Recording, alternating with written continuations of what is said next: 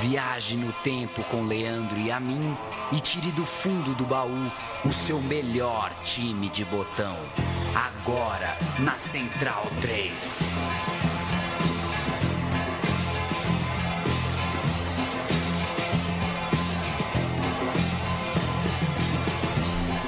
Programa Meu Time de Botão no ar. É, já são tantos anos e tantos ídolos passaram por aqui. Alô, Bruno Oliveira, o Cururu. Pelos ídolos. Pelos ídolos, né? É, Cururu que já participou aqui é, do, do Som das Torcidas, na verdade, né? Fez sobre o Independiente, nosso amigo, amigo da casa, sempre nos ouvindo. Grande abraço. É, e abraço para você, amigo e amiga que está nos ouvindo nesse momento, seja por feed, seja no site seja por acaso. Tem gente que ouve podcast de raspão, por acaso. E é. se gostar, fique conosco. Este é o programa Meu Time de Botão.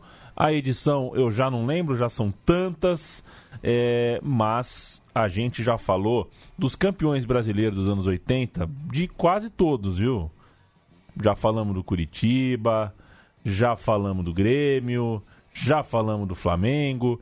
Agora vamos falar de Vasco da Gama. O Vasco da Gama que terminou os anos 80 muito bem, obrigado. O Vasco de 87, 88 e principalmente o Vasco de 89 ao meu lado, como sempre, Paulo Sérgio da Silva Júnior. Tudo bem, Leandro e a mim? Eu nasci em 88, hein?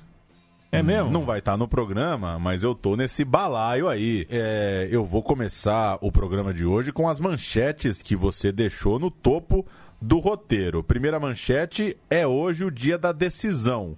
E a segunda manchete, tendência se inverte e Collor aparece três pontos acima de Lula. Claro, estamos falando da eleição presidencial. Essas manchetes dividiam a capa da Folha de São Paulo de 17 de dezembro de 89, um domingo, o domingo que definiria o novo presidente do Brasil. Na tarde anterior, no sábado, aconteceu a finalíssima entre Vasco e São Paulo, mas o Brasil se via às vésperas, às portas da eleição icônica, uma disputa entre o Caçador de Marajá e o Metalúrgico do ABC. Portanto, é, a final do Campeonato Brasileiro não apareceu em todas as manchetes. A gente vai chegar nesse dia, a gente vai chegar nesse final de semana, mas o programa começa três anos antes para contextualizar o que foi aquele Vasco campeão brasileiro de 1989, campeão nacional de novo depois de 15 anos. Chamado de Celevasco em 89, foi um time que viu em três anos muita, muita gente mesmo de qualidade passar pelo seu plantel. Nem todas no auge, nem todas ao mesmo tempo, mas sem dúvida é uma época muito saborosa para o Vascaíno. Época que rendeu dois estaduais, rendeu algumas taças menores, como o Ramon de Carranza e a Taça Ouro, e rendeu, claro, nossa grande história desse programa, o Brasileirão de 89. Quem tem bons ouvintes não morre pagão. E o pedido do ouvinte Luizão Filho vai ser atendido. Vamos ouvir para começar os trabalhos, MC Charles. Eu nasci amando o Vasco, uma música. É, você vai conhecer a melodia e a música fala um pouquinho de Sorato, de Cocada, que são dois personagens que vão aparecer ao longo deste programa. MC Charles. Amando o Vasco demais, mas eu nasci amando Vasco, tua história, não esqueço jamais.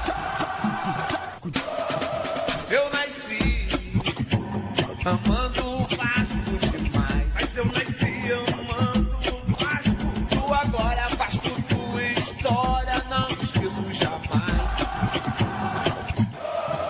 Eu vi o Denner com os seus chifres, moleque. E o Edmundo brilhar em 97.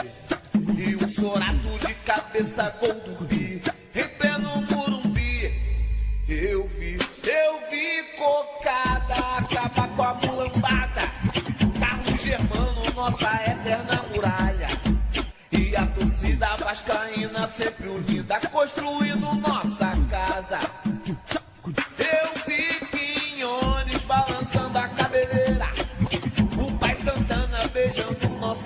Tá bom, né? Vamos deixar tá de fundo ótimo. aqui um pouquinho. MC Charles, um beijo.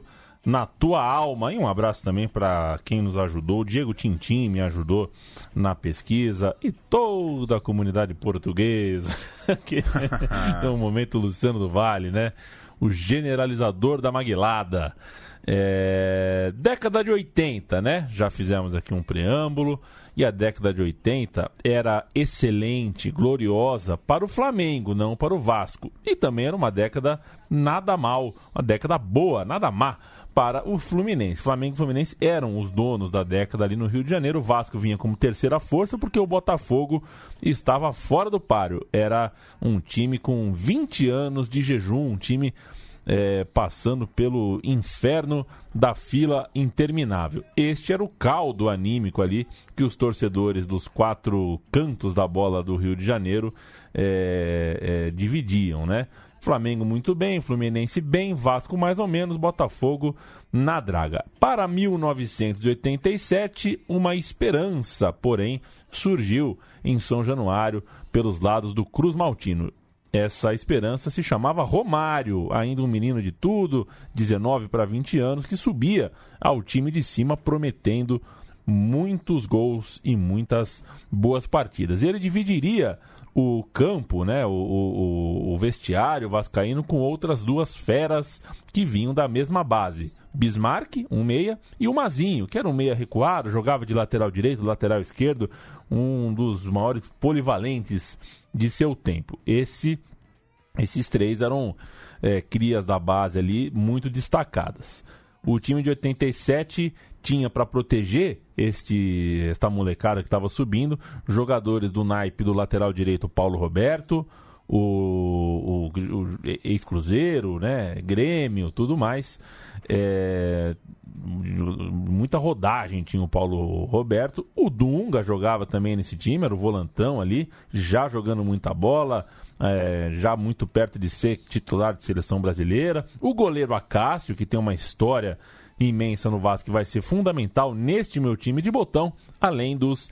Olha quanto jogador a gente falou, e sem citar os icônicos Tita, um ídolo do Flamengo que veio parar no Vasco, e Roberto Dinamite, até então o maior vascaíno de todos os tempos. Muita gente boa reunida. Aquele time mostrou logo no primeiro semestre que respondia ao potencial apontado. O Vasco foi campeão carioca de 87, Romário foi o artilheiro com 16 gols marcados nos 31 jogos do Vasco no campeonato. Veja bem, estadual com 31 jogos, sendo que o Vasco, campeão brasileiro, em 89 fez 19.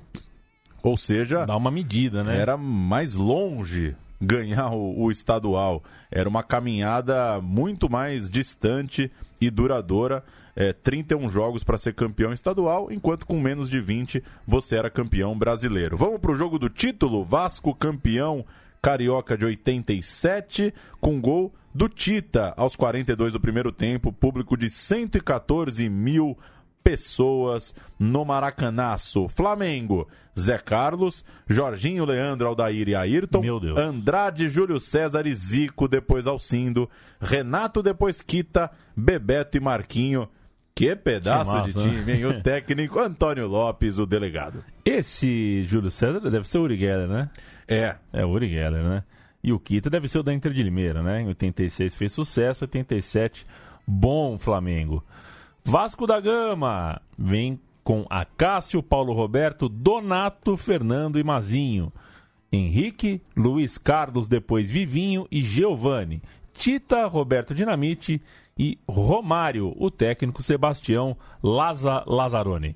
Tita, o autor do gol do título do 1 a 0 vascaíno, ele foi campeão mundial com o Flamengo anos antes, em 81, e agora se tornava o algoz rubro-negro e, declarou recentemente que foi o momento mais emocionante da carreira dele marcar esse gol contra o ex-clube, um gol de título que o Januário de Oliveira vai narrar pra gente. Gol do Tita, Vasco campeão carioca.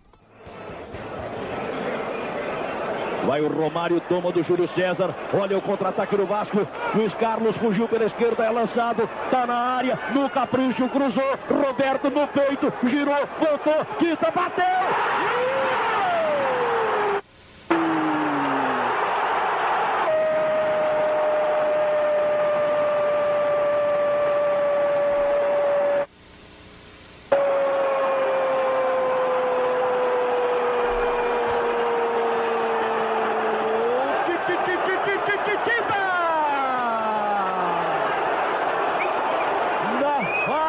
Leandro com Júlio César na troca de passes. Romário tomou, pisou fundo. Lançou Luiz Carlos cruzamento. Roberto trabalhou bonito. Voltou na medida para o pé direito do Tita. A 42 minutos do primeiro tempo. Tita faz o primeiro porque sabe que é disso. É disso que o povo gosta, Adson. Por onde anda Adson Coutinho, hein? Aí você me pegou, hein? Então eu vou procurar aqui enquanto você canta a bola do pós-carioca. O, só uma correção, o Sim, Júlio senhor. César não é o Júlio Não César é o Uri Geller? Geller. Não. O Júlio César Uri Geller já, já tinha Já tinha partido largado, do, né? do futebol carioca, né? No final dos anos 80 ele jogou pelo Grêmio, pelo Atlético Paranaense, foi pro River Plate na Argentina. É, esse é outro Júlio César, é um, um outro jogador. Entendi. É, segundo o portal dos jornalistas, eu não sei por onde anda o Adson Coutinho, que é com dois Ds, né? É. Mas, é, segundo o portal dos jornalistas, ele é vascaíno, vejam vocês.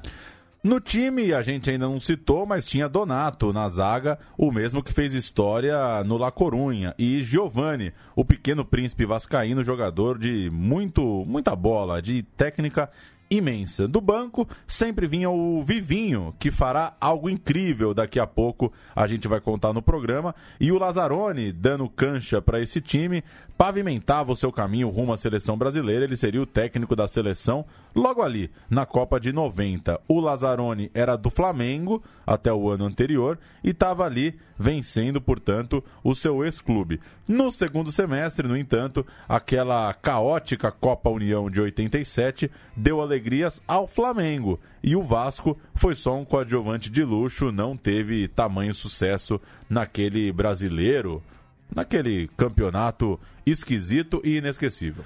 Agora, eu vou fazer uma confissão aqui, viu, Paulo? É, essas lou- loucuras que a gente tem quando tá sozinho, né? A É. gente fala sozinho, pensa, eu moro sozinho, né? Então tem Eu também. umas. E uma vez eu vi uma reportagem que eu chorei com a reportagem, muito bonita. Não sei se era na Record ou na Globo, né? Desses programas dominicais sobre o Giovanni. Que ele teve um problema, né? Uma. Alguma coisa relacionada a câncer na, na, na coluna, alguma coisa assim, bem complicada. E a matéria ele chorava explicando o quão o, o quanto ele passou a valorizar um ato simples como lavar os pés, né? Que ele não conseguia alcançar os próprios pés, isso para um atleta, para um ex-atleta, né? E a matéria e a matéria termina com ele lavando os pés, assim, olha que legal, sorrindo. Tá, acho que era o Regis Regen essa matéria, acho que era da Globo. E eu não consigo tomar banho sem falar, ô Giovanni, quando eu lavo os pés. Até hoje, assim, todo, Que coisa, é, já virou uma coisa, é um hábito. Então, sempre que eu tô tomando banho, na hora de lavar o pé, eu mando um abraço pro Giovanni, verbalmente, eu falo, ô Giovanni, juro pra vocês, o Giovanni que daqui a pouco vai ser vendido, a gente vai contar nesta história. Vale destacar ainda que em 87, o Vasco da Gama, depois de ganhar o Carioca, ganhou a Copa Ouro, foi lá pro México, acho que foi no México essa competição, Lá, o Lazzaroni nem foi, o time foi treinado pelo Joel Santana, que era ali um, um, um murtozinha, né? Um cara dos bastidores ali da comissão técnica. E os vascaínos, em terra mexicana, venceram o América do México, o Rosário Central da Argentina, empataram com a Roma, empataram com o Chivas Guadalajara e voltaram daquele país campeões da Copa Ouro. É pouca coisa, é pouca coisa, mas jogou contra time graúdo. Chega o ano de 1988 e a base do Vasco segue dando frutos interessantes. O Sorato sobe para o time principal. Sorato, que é primo do Veloso, centroavante, jogaria um pouco menos de tempo do que o desejado, já que o Romário era o dono do ataque e seguia muito forte na posição. O time começou a competição mais ou menos, depois pegou no breu no segundo turno, foi bem, chegou na decisão e novamente bateu o Flamengo. Dessa vez, o Vasco ganhou o jogo de ida e o jogo da volta com um detalhe extra: o atacante Cocada jogador ex-Flamengo, de nome curioso, inesquecível, único, irmão menos famoso de Miller, era um lateral comum, mas fez história naquele time. Entrou em campo aos 41, fez gol aos 44, foi expulso aos 45. Que coisa, hein? Que coisa, né? Que, Que participação. Ele vai falar um pouquinho aqui com a gente no gramado mesmo no Maracanã. Os anais do Vasco da Gama vai estar escrito daqui a 20 anos, que o Vasco da Gama conquistou o bicampeonato com o gol do Cocada aos 44 minutos, que entrou em campo aos 41 e foi expulso aos 45. Quer dizer, é um marco histórico para qualquer jogador. E o lance do gol, como foi? Ah, eu e o Bismarck apertamos o Leonardo, ele tentou me driblar, perdeu pro Bismarck e eu saí disparado nas costas dele. O Bismarck lançou, o Edinho correu comigo e me deu o fundo. Eu fiz que fui, cortei pra dentro, chutei de esquerda, nem vi. Quando eu olhei, a bola tava lá dentro. Cocada corre, tira a camisa. Você entendeu, Paulo Júnior? Ele falou assim: daqui a 20 anos esse jogo será uh, considerado o gol do Cocada. Em que ano estamos? Ele já previa que ia vir o podcast, né? Essa coisa toda. Um visionário. Exatamente. Muito embora, né, a gente esteja falando de 30 anos hoje. Já né? vamos fazer Esse 30, jogo- né? Esse jogo foi há 30 anos. É, que loucura, né? Que loucura. Cocadão, o Cocada, é bom, a gente vai falar do Cocada um pouquinho melhor, porque assim, o gol do Cocada nem era necessário, né? O Vasco já tinha vencido o jogo de ida, o 0 a 0 já era do Vasco. Mas fazer um gol do título com cocada é uma desforra completa pro torcedor vascaíno, bicampeão. E depois daquele gol, o Romário e o Renato Gaúcho trocaram umas provocações, começaram uma briga, a briga que se generalizou. Teve o goleiro, o famoso goleiro reserva dando voadora, né? Que, que qualquer briga que se preze. Ah, mas o goleiro reserva tem, que ser um doidão, tem né? que ser um doidão. E Que é foram. bom pra caramba, se ele fosse, era titular, né? titular. Tem que ser um louco mais ou menos. E o Romário e o Renato Gaúcho foram expulsos, falaram as abobrinhas lá pros repórteres, aquela. Aquele, aquele, eh, aquela farra que eles são craques nisso também. Mas não tinha mais, na verdade, tempo do Flamengo reagir. Os dois gols que o Flamengo precisava, claro, não saíram e Cocada foi o herói da noite. Quanto ao Cocada, este foi, acabou ficando mesmo como eh, sendo o auge da sua carreira no futebol. Ele acabou mais tarde tomando conta de uma escolinha de futebol que levava o nome do seu irmão mais famoso, né, o Miller. O Cocada é irmão do Miller. É. E era o dono da escolinha do Miller. E nessa escolinha surgiu, sabe quem, Paulo Júnior? O Ah. Jean. Jean, volante que hoje atua no Palmeiras, mas Cocada jogou... ou Jean? Cocada, né? Cocada. Cocada, ele jogou. O, o Jean jogou no Fluminense, no São Paulo No Palmeiras. e no Palmeiras, né? E mais em algum outro lugar aí que não. O Jean, Jean, imagina o Co- o Cocada revelou o Jean. Fica. Durma com essa. Vamos pro jogo do título? Jogo do título. Vasco 1, Flamengo 0. Vasco de Acácio, Paulo Roberto, Donato, Fernando e Mazinho, Zé do Carmo, Giovanni e Henrique, Vivinho, depois Cocada, Romário e Bismarck, o técnico Lazzaroni. Percebe que saiu o Dunga, entrou o Zé do Carmo, né? Uma substituição do Cincão ali. Muito boa substituição, por sinal. O Flamengo com Zé Carlos, Jorginho Aldair, Edinho e Leonardo. Puta merda. né? Loucura, hein, Que linha. essa, essa linha. Andrade, Ailton, depois de Lu César e Alcindo, Renato Gaúcho, Bebetezinho, que jogaço, hein? Que dois timaços. O técnico Carlinhos. Não, mas é nostalgia, é nostalgia, É nostalgia. Não, futebol tá bom. futebol tá bom. velho. Direto tem uma tem final aí com Renato Gaúcho, Bebetozinho, Romário, Giovanni, Jorginho, Aldair, Leonardo, Mazinho. Acontece direto. Tem, é, dinamite no banco. Tá rolando direto. Bicampeão carioca, o Lazzaroni resolveu partir para a Arábia. A despedida foi com festa em São Januário, carregado no gramado, a torcida gritando: fica, fica, para ele ficar. Ex-goleiro Lazzaroni deixou o lugar para o Zanata e foi-se embora para a Arábia. A gente vai ouvir a despedida do Lazzaroni? A despedida. Vamos nessa. sentindo agora, nesse momento? Alegria, tristeza, emoção, maior ainda. Eu trabalho sempre dando valorização ao relacionamento. E aqui no Vasco, nós, até mesmo nos momentos de adversidade, de, de troca de, eh, de situações e opiniões diferentes, isso foi muito importante para nós. Esse chato aí realmente me consertou. Tá, tá longe, tá ruim o áudio, mas era preciso dizer que quem termina falando é o Romário. O Romário fala assim: esse chato aí me consertou. Quer dizer, o Romário com 21 anos já falava em conserto de personalidade, né? Ele que jogou por mais 20 anos, né? O Romário, aliás, assim como o Lazzaroni, sairia do clube também em breve. Estamos em 88, era ano de Olimpíada, né? Olimpíada de Seul, Jogos Olímpicos que chegariam no segundo semestre. E o Romário fez uma competição estupenda e já em outubro estreava na Holanda, jogava pelo PSV a partir daí. Ele foi vendido é, do Vasco para o PSV por 6 milhões de dólares americanos, o que em valores... Troco de pinga hoje, né? É, em valores corrigidos, hoje daria uns 40 milhões de reais. É, não dá nem para comparar, por exemplo, com valores É, de, de hoje Júnior, né? estão saindo por 40 milhões de euros. de né? euros, né? E, enfim. O, mas para época, né? Se você considerar que o Zico foi vendido cinco anos antes para a Udinese por 2 milhões de dólares a menos, o, jogador com 21 anos ali, o Romário, até que estava bem, é, bem posto ali. Não sou muito bom de conta, mas acho que 40 milhões de reais é mais ou menos o que foi o Keno. Uns 10 É. milhões de dólares, né? É, é tipo isso. Beleza, o, o, o Keno de hoje é o Romário de ontem, a gente pode dormir com essa também. Não deu pro Vasco segurar, Paulão.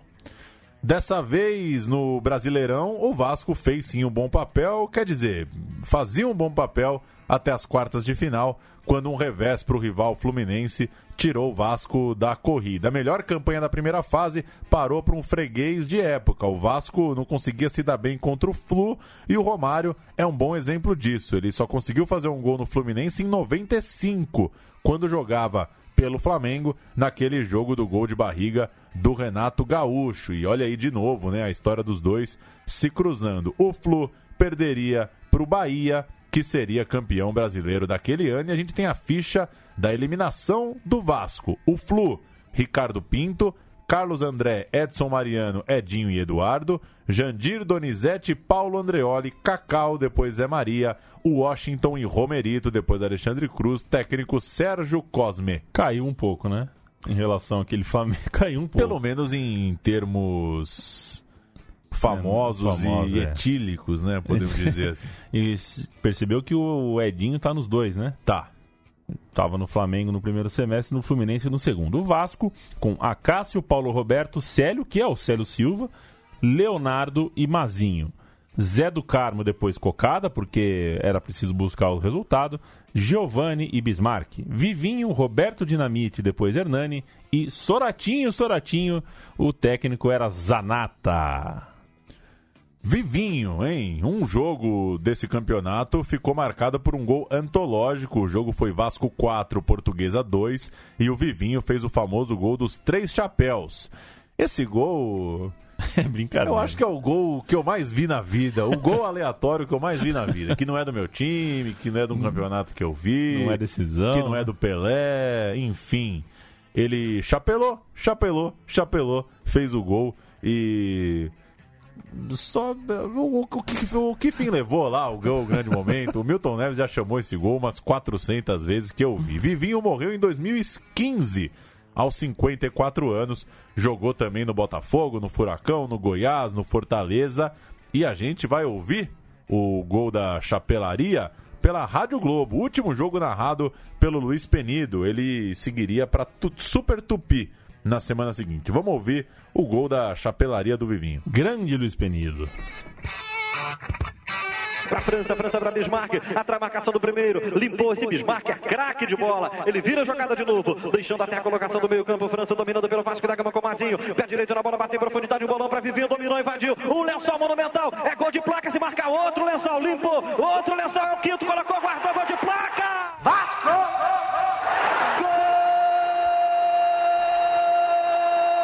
Golão de placa do Vasco. Vivinho deu três lençóis na defesa. A galera vai ao delírio. A galera vai à loucura. Vivinho, gol de placa em São Januário para o Vasco. Escancarou total. A galera explode em São Januário com o super gol do Vivinho. O gol do ano. Vivinho de placa. Golão do Vascão, bicampeão. Vivinho, número 7. Gritado em couro pela galera e aplaudido de pé. Vivinho. Barato bom, barato bom. Grandes jogos, grandes conquistas. A cereja do bolo.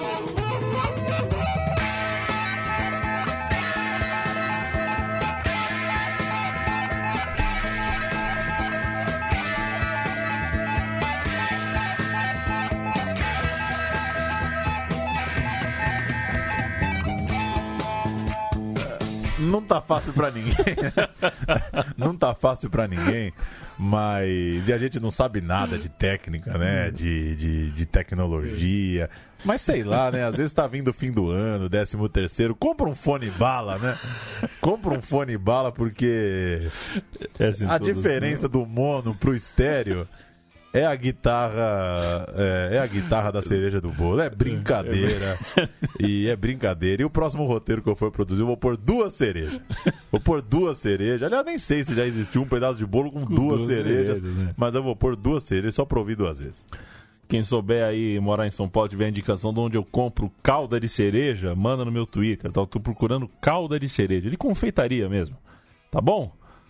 1989, a cereja do bolo começa com um ano glorioso, o um ano que terminou glorioso para o Vasco. E como começou? O Vasco, é, o Vasco começou o ano arrumando a casa sem o Romário, mas com o dinheiro da venda do Romário. E o principal uso daquela quantia foi em nome de uma bombástica compra. O Vasco tirou o Bebeto do Flamengo. Isso parecia um sonho, parecia uma bravata, mas o Vasco acabou pagando a multa.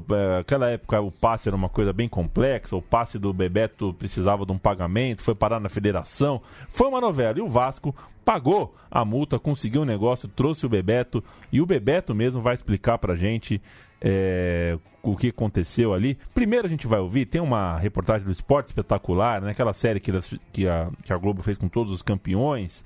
A gente vai ouvir um pouquinho o narrador Marcos Palmeira é, falando que o Bebeto virou a casaca. Tem o Sorato também aparecendo na, na no, no, áudio. E o William Bonner, no Jornal Nacional, vai anunciar a troca de time do Bebetinho.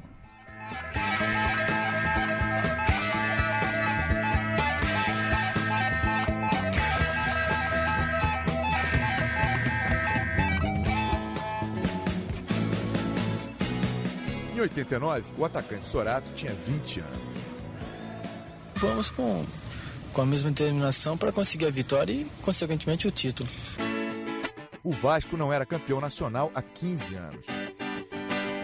E uma reviravolta marcaria para sempre uma história de rivalidade eterna: Vasco e Flamengo proposta que eu recebi foi uma proposta muito boa. O Flamengo disse que não tem condição de cobrir. O Vasco deposita 6 milhões e meio de cruzados novos na Justiça do Trabalho do Rio e fica com o jogador Bebeto da seleção brasileira. Espero que eu consiga tudo aquilo que eu consegui no Flamengo. O Bebeto falou recentemente ao canal Fox. Fox! Fox, Fox Esportes.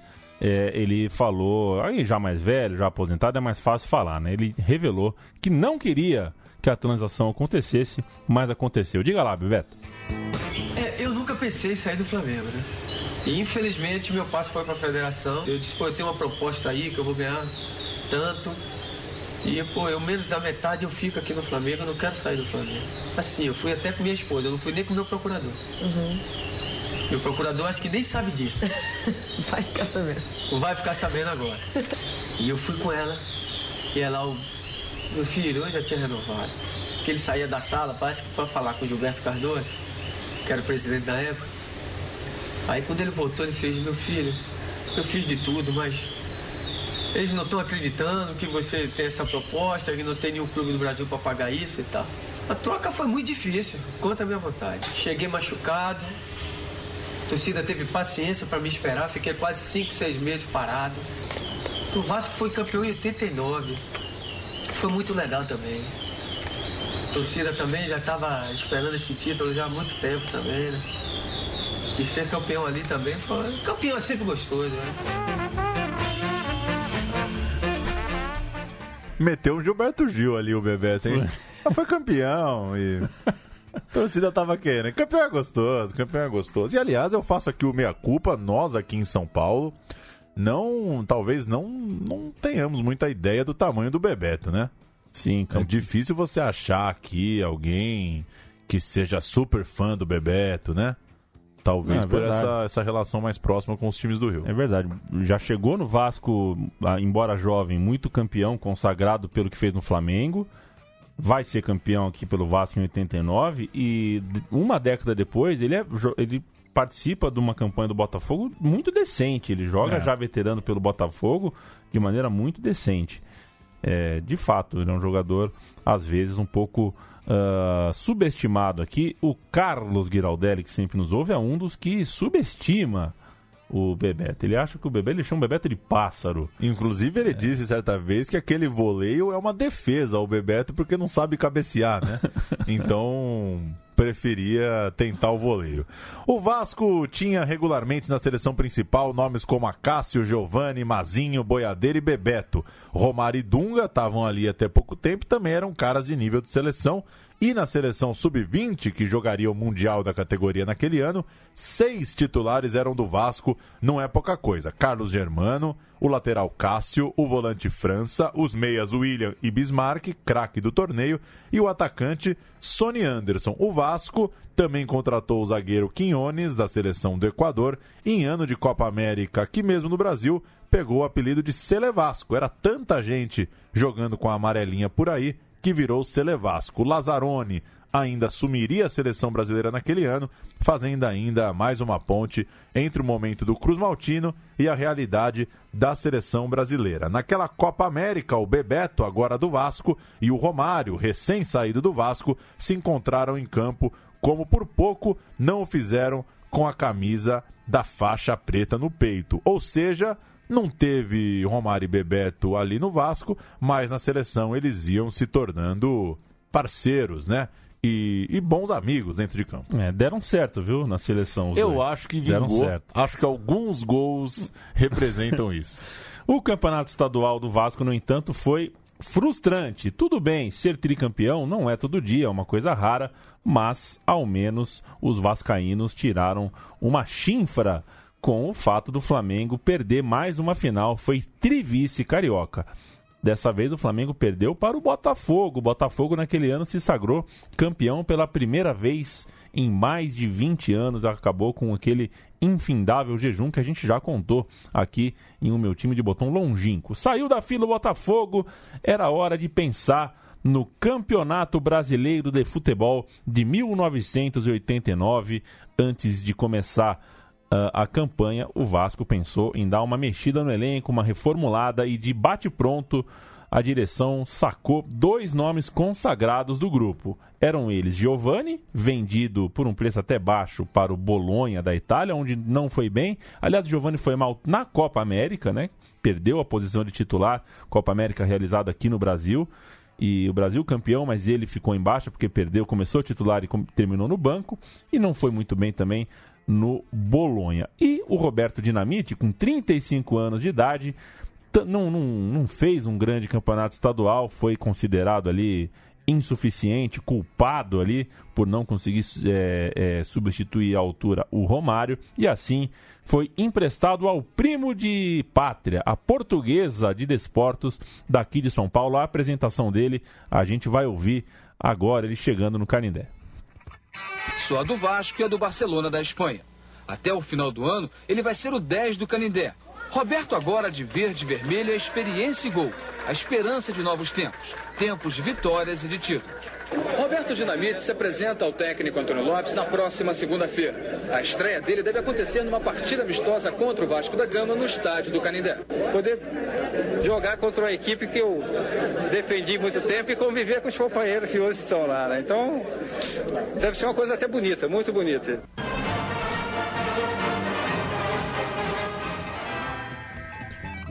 Você acha que algum repórter perguntou, pô, você já está acostumado com a, com a colônia, acha que vai ser mais fácil a adaptação? É, talvez a Gazeta da, né, Gazeta de Portugal ali, jornal para a colônia, talvez tivesse essa pauta em, Esse em gancho.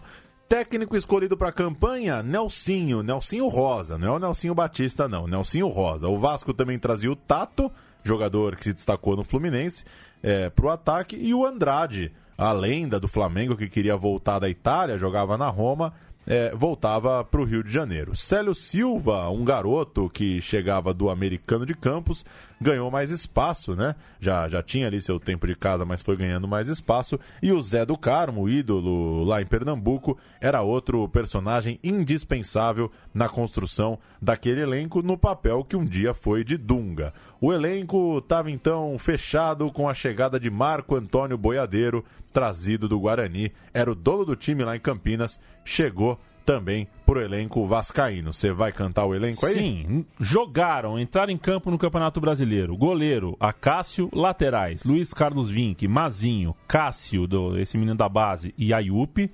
Zagueiros, Célio Silva, Marco Aurélio, Quinhones, Leonardo e Sidney.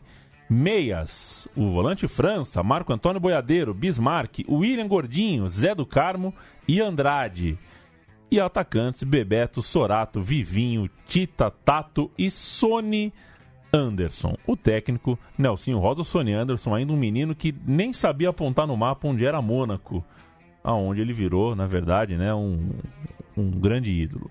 Primeira fase do Campeonato Brasileiro, Paulo Júnior. Grupo com 11, ti 11 times, passavam 8. Três ficavam de fora para jogar a repescagem da morte, ali onde os piores seriam rebaixados. Um turno apenas, portanto, cada time faria 10 jogos, seriam 11 rodadas, tiro rápido, mas com muita gente se classificando. Eu não sei se é uma fase para você colocar muito foco ou pouco foco. Difícil, né? Interpretar uma tabela tão esdrúxula ali. Mas. E eu sempre disse aqui: as pessoas não reclamavam do regulamento porque os times eram bons. Né? É, Com time exato. bom, aí você faz o que você quiser. coisa. Aí por mim, meu, é três, é dois, é passa três, passa dois, joga de manhã, joga de segunda-feira. Com time bom, você deita e rola. O Vasco estreou no Mineirão. Cruzeiro 0, Vasco 1. Gol de Vivinho. O Vasco mostrando uma vocação para ser um bom visitante, que seria é, fundamental no final, no desfecho desse campeonato. Vamos ouvir o gol do Vivinho. O Vasco começa com o pé direito o Campeonato Brasileiro. Luiz Carlos levantou a viatura para Chicó, na encostada, gol! Gol do Vasco Vivinho! Esse é o Januário de Oliveira e vale lembrar que nesse jogo o Acácio defendeu, no finalzinho do jogo, um pênalti. Outra, outro sinal de que esse goleiro seria importante demais no, ao longo da competição. Vasco venceu o Santos na terceira rodada, depois empatou duas vezes e na sexta rodada reencontrou a vitória, fez 4 a 1 no Goiás. Depois teve 3 a 1 em cima do Grêmio, perdeu em São Paulo visitando o Palmeiras por 1 a 0 e essa foi a única derrota do Vasco naquela fase, terminou em segundo, atrás exatamente do Palmeiras, que bateu o Vasco em São Paulo, mas empatados em pontos. O Palmeiras em primeiro só pelos critérios de desempate. A Portuguesa, do Dinamite, e o Grêmio vieram logo atrás, e no outro grupo deu Corinthians, Botafogo, Galo e Náutico. O São Paulo ficou em sétimo naquele grupo, apenas um ponto acima da eliminação, que seria um vexame. A gente citou o São Paulo porque mesmo indo tão mal nessa fase, ele chegaria até a final, como a gente vai ver já já. Segunda fase, os grupos continuam mantidos, né? os grupos se mantêm. Agora sem os eliminados, então de 11 foram, foi para 8. Mas agora a fase é grupo enfrentando grupo, ou seja, o meu grupo enfrenta o grupo do Paulo, a gente disputa a pontuação aqui, mas não se enfrenta em campo. E a pontuação era acumulada, ou seja, você, o que você conseguiu na primeira fase, você soma ao que você conseguir na segunda fase, a pontuação não zera. Ou seja, a primeira fase só serviu mesmo para você eliminar prematuramente seis equipes da corrida. É um, um turno e retorno que metade vaza antes. Isso. Ou nem isso, Porque não né? zera Um a pontuação, é. então. É, é, um... Um terço vaza antes. É um todos contra todos com seis times que vão embora mais cedo.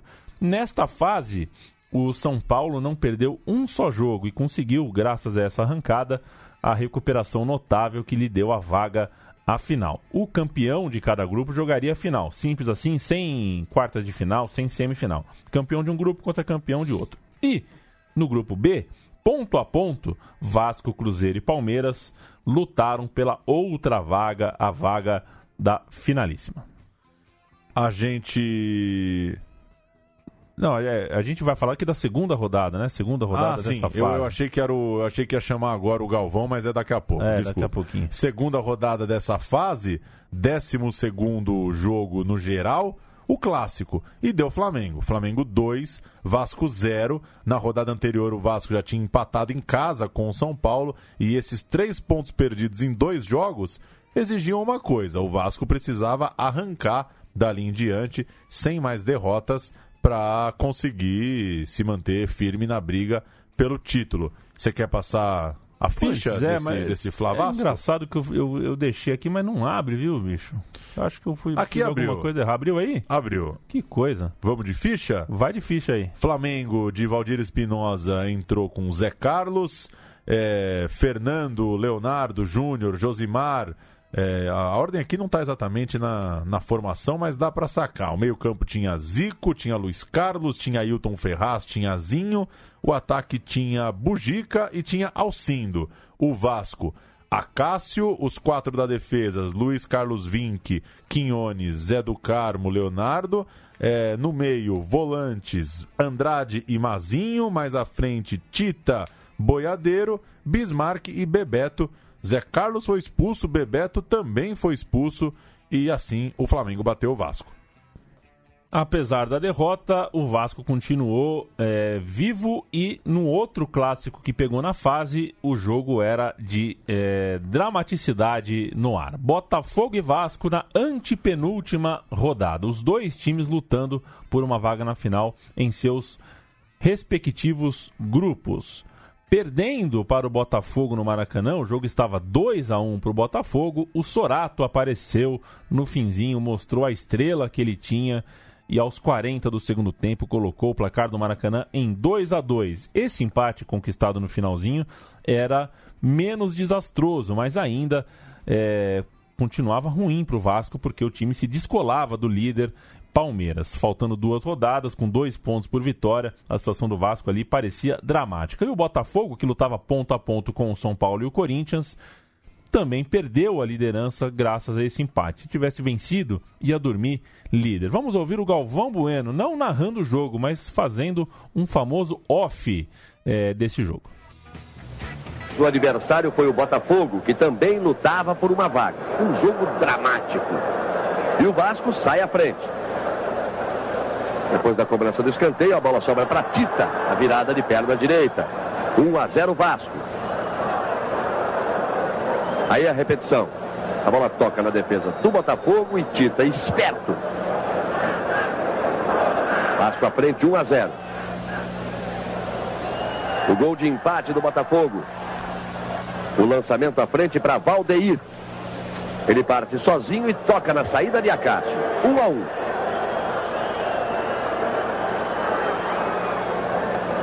E aí a virada do Botafogo. Cruzamento de Donizete lá da direita e um golaço de Zé do Carmo, só que contra. 2 a 1 Botafogo. No finalzinho, o empate do Vasco. Luiz Carlos para Bismarck, daí o cruzamento e o garoto Sorato de cabeça. Aí a presença. Esse time do Botafogo tinha Mauro Galvão, tinha o Wilson Gotardo, tinha Carlos Alberto Santos, Donizete, Milton Cruz. E tinha o Galvão Bueno metendo um off, né? Acho que faz Sim. tempo que, que alguém não chama o Galvão. Galvão, dá pra colar Fazer amanhã, um off. 8 da manhã, um off. meter um off aqui pra gente? Acho que não rola É. mais. O técnico do Botafogo era ninguém menos que Edu Marangon. A tabela ficava assim, faltando duas rodadas. Paulo Júnior, Palmeiras, 22 pontos, Vasco, 20, Cruzeiro, 19, os três times vivos. E a penúltima rodada? Botafogo 1, Palmeiras 0. Então Palmeiras ficava nos 22 e o Botafogo pressionava o tricolor. Corinthians 0, Vasco 1. O Vasco então empatava com o Palmeiras na liderança, mas tinha um saldo menor. Cruzeiro 4, Náutico 0. O Cruzeiro colando nos dois de cima, indo a 21. Portanto, Palmeiras 22, Vasco 22, Cruzeiro 21. Tudo em aberto, com três times brigando na última rodada. O Corinthians, no outro grupo, né, que foi o time que perdeu aqui pro Vasco, estava brigando com o Botafogo e também com o São Paulo pela vaga. Ou seja, o Vasco pegou na hora H dois times que estavam muito engajados em seus grupos, vivíssimos no campeonato. E uma vitória do Corinthians deixaria o Timão na liderança e muito perto da final. Mas eles pegaram o Vasco em uma tarde muito boa. A gente vai ouvir o gol do Sorato na mesma trave onde, um pouquinho mais de um mês depois, ele faria o gol do título. Carlos enganou a marcação de Denis, bateu para trás, olha a chance, o gol de Sorato! Gol do Vasco! Aos 47 do primeiro tempo, No replay você confere o cruzamento para trás, a entrada livre do Sorato batendo de frente no gol. Sem nenhuma chance de defesa para o Ronaldo. E a gente vai ouvir também agora, Paulo, depois do jogo, o glorioso Zé do Carmo falou a reportagem. Foi bem engraçado. O jogo foi uma confusão, viu? O juiz saiu de camburão, presidente do Corinthians falando que foi roubado, tudo mais. Mas o Zé do Carmo, boa gente demais, deu essa entrevista muito boa, muito uh, interessante. Diga lá, Zé do Carmo. Pro Corinthians ganhar o Palmeiras, pro Vasco ficar no páreo. Olha, as coisas estão caminhando da forma que nós estamos esperando. Mas primeiro o Vasco vai tentar fazer seu papel lá em Porto Alegre. E o Corinthians aqui ainda luta por uma classificação. Então vai ter que fazer o papel deles. Vai ser difícil demais para o Palmeiras. E nós esperamos que dê timão, porque dessa vez eu sou timão desde o maternal, meu amigo. Eu sou. Que beleza. É, eu sou timão desde o maternal, porque a última rodada reunia Corinthians e Palmeiras em campo, né? E era interessante ao Vasco que o Palmeiras tropeçasse. Tropeçou? Tropeçou. Palmeiras 0, Corinthians 1. Palmeiras parou nos 22 pontos. Portanto, Cruzeiro 1, Galo 0. Cruzeiro foi aos 23. Mas o Vasco fez a sua parte. Inter 0, Vasco 2. E o Vasco chegou na final. Ou seja, Vasco foi aos 24 pontos. Cruzeiro foi bem na reta final, foi aos 23. Palmeiras tropeçou é, em sequência, ficou só nos 22. O Vasco chegava na decisão. Era líder, precisava de só uma vitória em duas rodadas, perdeu as duas, o Vasco ganhou as duas, chegou lá. É... Vale lembrar que esse Palmeiras e Corinthians é um jogo que podia colocar. Era uma espécie de semifinal indireta, né? Quem é. ganhasse estava na final, mas não era Cada um mata-mata. Um no seu grupo, né? Cada um no seu grupo.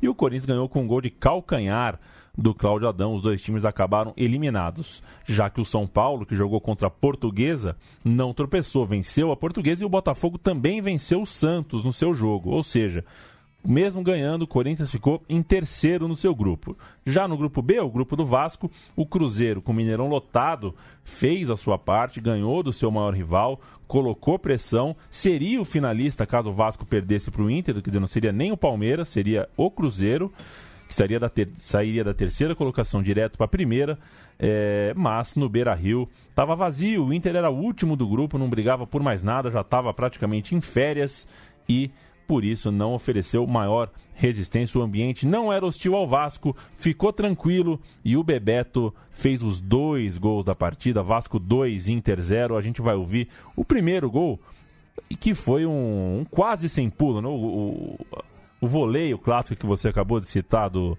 do nosso glorioso Bebeto, não foi exatamente, mas foi quase. Pegou a bola no ar ali, golaço do Bebeto, vamos ouvir. Entrada do William, camisa 15. E já ele que vai participando do jogo aí. Arma o cruzamento, jogou na área. Olha a bola passa de gol. Golaço, golaço do Bebeto. Agora sim, agora o Vasco fica na boa. Vasco 1 a 0. Dois gols de Bebeto. Paulão, o Vasco estava na final. Chegamos à final. Final em dois jogos, mas que poderia ser um. O Vasco, por ter feito um ponto a mais que o São Paulo, podia escolher onde jogar o jogo de ida e precisava de dois pontos, ou seja, atuava por dois empates ou por uma vitória. E a vira e mexe, alguém pensa nisso, né? Se a vantagem uhum. do time fosse escolher o que quer fazer, se quer jogar em casa, se quer jogar fora, enfim, o Vasco podia escolher. Esse regulamento já existiu. Significa então que se o Vasco vence o jogo de ida, não precisa dar volta. É, e se toma, por exemplo, 10 a 0 15 a 0 num jogo de ida, só precisa vencer o jogo de volta. Uma senhora vantagem, né? Precisar ganhar Sem um dúvida. jogo de dois. E o Vasco escolheu jogar primeiro no Morumbi e decidir no Maracanã.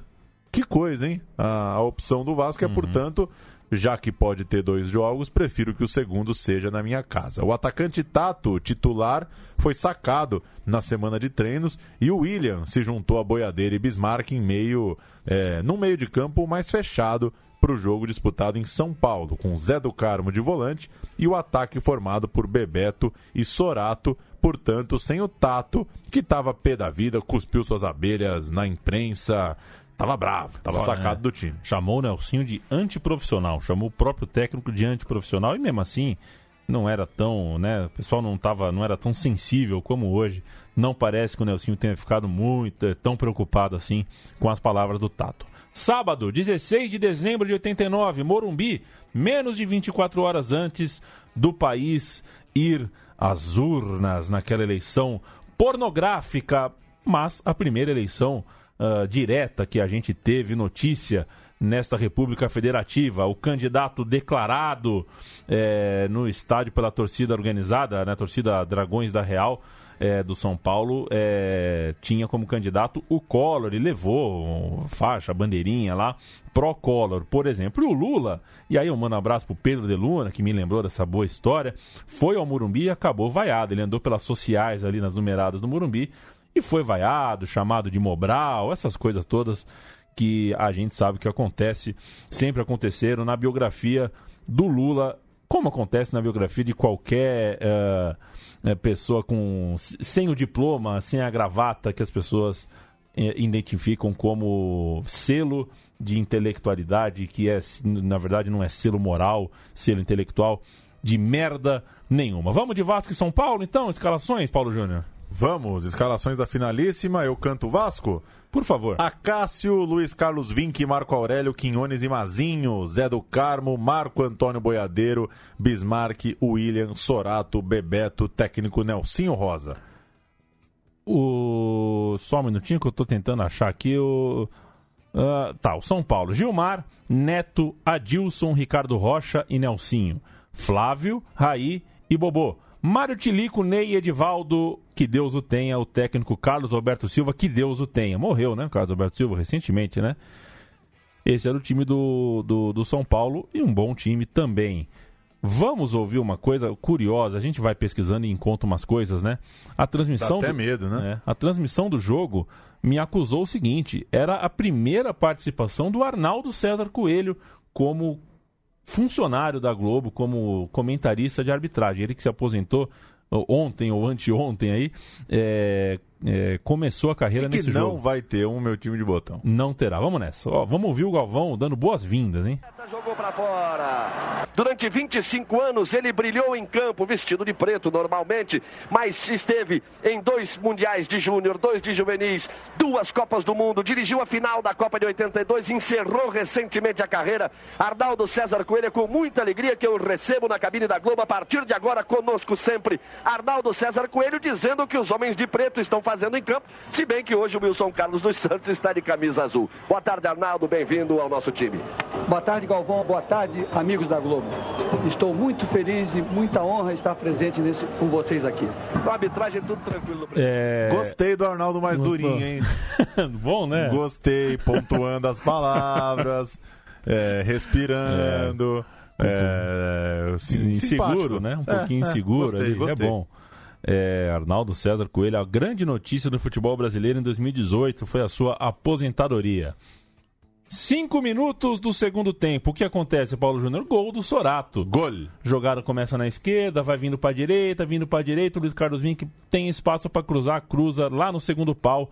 O Sorato chega, faz o gol. Vamos ouvir, sem delongas, o gol do título pela Rádio Nacional. A narração é de do Alcei Bueno de Camargo e na reportagem a gente vai ouvir ele mesmo. Ele mesmo, Cícero Melo. E depois, pelo próprio Galvão Bueno, vamos ouvir o Vascão comemorando o gol. Abrindo o jogo de primeira, vai para Sorato, daí para Bebeto, para Bismarck, metendo na ponta, correndo, correndo, chegando, bem colocado ali o, o Sorato, tenta a finta, soltando atrás para, para o Mazinho. Mazinho encostou no time do Vasco, tenta abertura de jogo pela meia, recebeu o Bismarck, Bismarck engrenou, Boiadeiro vai pretender bater, não, soltou lá para Luiz Carlos e engrenou, tentando, cruzando, de cabeça, Sorato, é gol! final,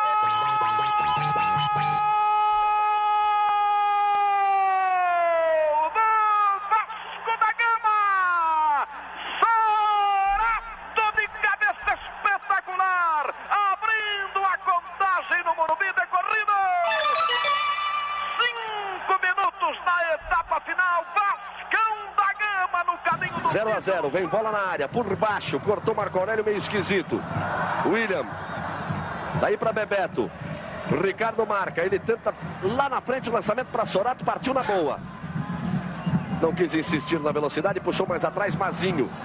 Vai chegar no toque de bola, que é a sua característica, o time do Vasco. Bismarck, daí para Boiadeiro. Luiz Carlos parte livre na direita. Lá vem Vasco. Olha o cruzamento, a chance! Gol!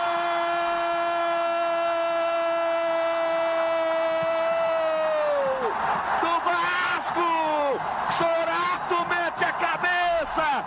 Ela passa por Bebeto, eu sentia o momento e dizia: Luiz Carlos parte livre na esquerda.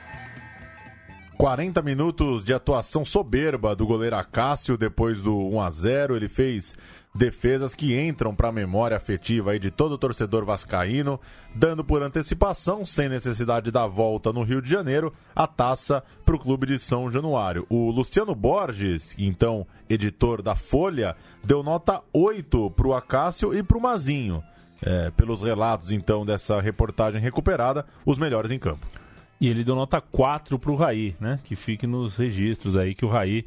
Então, uh, eu assisti só o compacto, não vi o jogo inteiro, mas é, parece que o Raí, cara, o principal referência técnica do São Paulo, não fez uma boa partida. Vamos de apito final, o momento em que o Vasco se eh, encontra definitivamente com a taça de 89. O grito de é campeão, é campeão.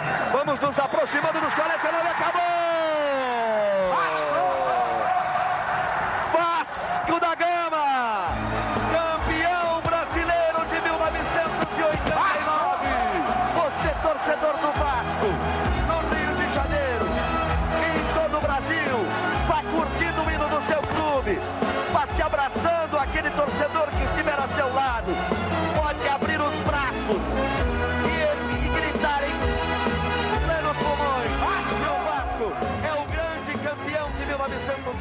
Galvão Bueno se ah, tentando achar uns adjetivos aí.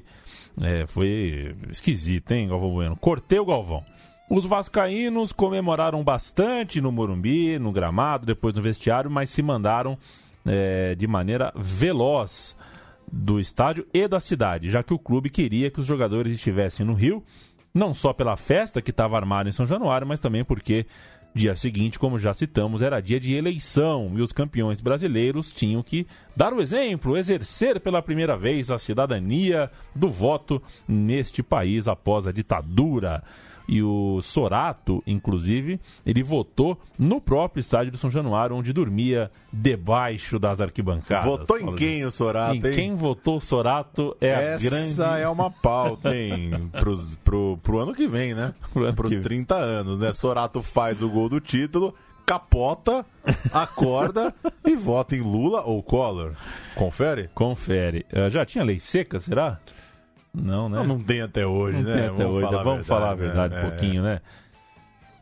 Tá aí, tá representado então o Vasco campeão brasileiro de 1989, três anos aí é, muito saborosos para um torcedor do Vasco que hoje cada vez menos vê craques desse porte em suas fileiras por muito tempo. Surgiu o Paulinho que para mim vai ser um monstro, mas o Paulinho não ficou nem um pouquinho, né? Paulinho foi embora cedo demais. O nosso futebol cada vez menos segura uh, os seus Romários, os seus Dinamites, os seus Soratos, por que não? Os seus Giovanni, seus Andrade, seus Luiz Carlos Vinck, Quinhones, Zé do Carmo, Boiadeiro, Paulo Júnior. Valeu. Valeu você. A gente volta na semana que vem com mais um time. A gente termina com Márcio Canuto no São Januário e a festa vascaína também falando a Cássio. A gente vai embora. Até mais. Até semana que vem. O boné. Nessa festa, o Vasco cobrou ingresso a 10 cruzados novos e ofereceu um chope de graça. Se o Vasco levantou o caneco, a torcida levantou a caneca. O chope rolou em bica e havia uma multidão mais interessada em beber do que em ver a partida. Amigo, você veio tomar ou ver o Vasco jogar? Tomar e ver o Vasco jogar! É o chope de torcida tomou um porre de felicidade. Enfim, a caravela de Vasco da Gama navegou nas águas da galera e seus tripulantes chegaram ao Porto Seguro com o título de campeões brasileiros. Agora, a explosão de contentamento em São Januário com a entrega das faixas, que para os jogadores tem o um símbolo da consagração. Principalmente para mim, né? Conseguir três títulos estaduais e depois de oito anos conseguir esse brasileiro. Na festa dos campeões de 89, a presença dos campeões brasileiros em 74. O ex-zagueiro René entregou a faixa de Mazinho. Os artistas vascaínos também cantaram vitória. Martinho da Vila entregou a faixa do técnico Nelsinho e Jamelão a de Andrade. Houve até quem fosse homenagear e terminasse homenageado. Roberto Dinamite colocou a faixa em Sorato, recebeu a sua e comentou a possibilidade de voltar ao Vasco. Seria bom. Seria bom para mim, seria bom para o Vasco também.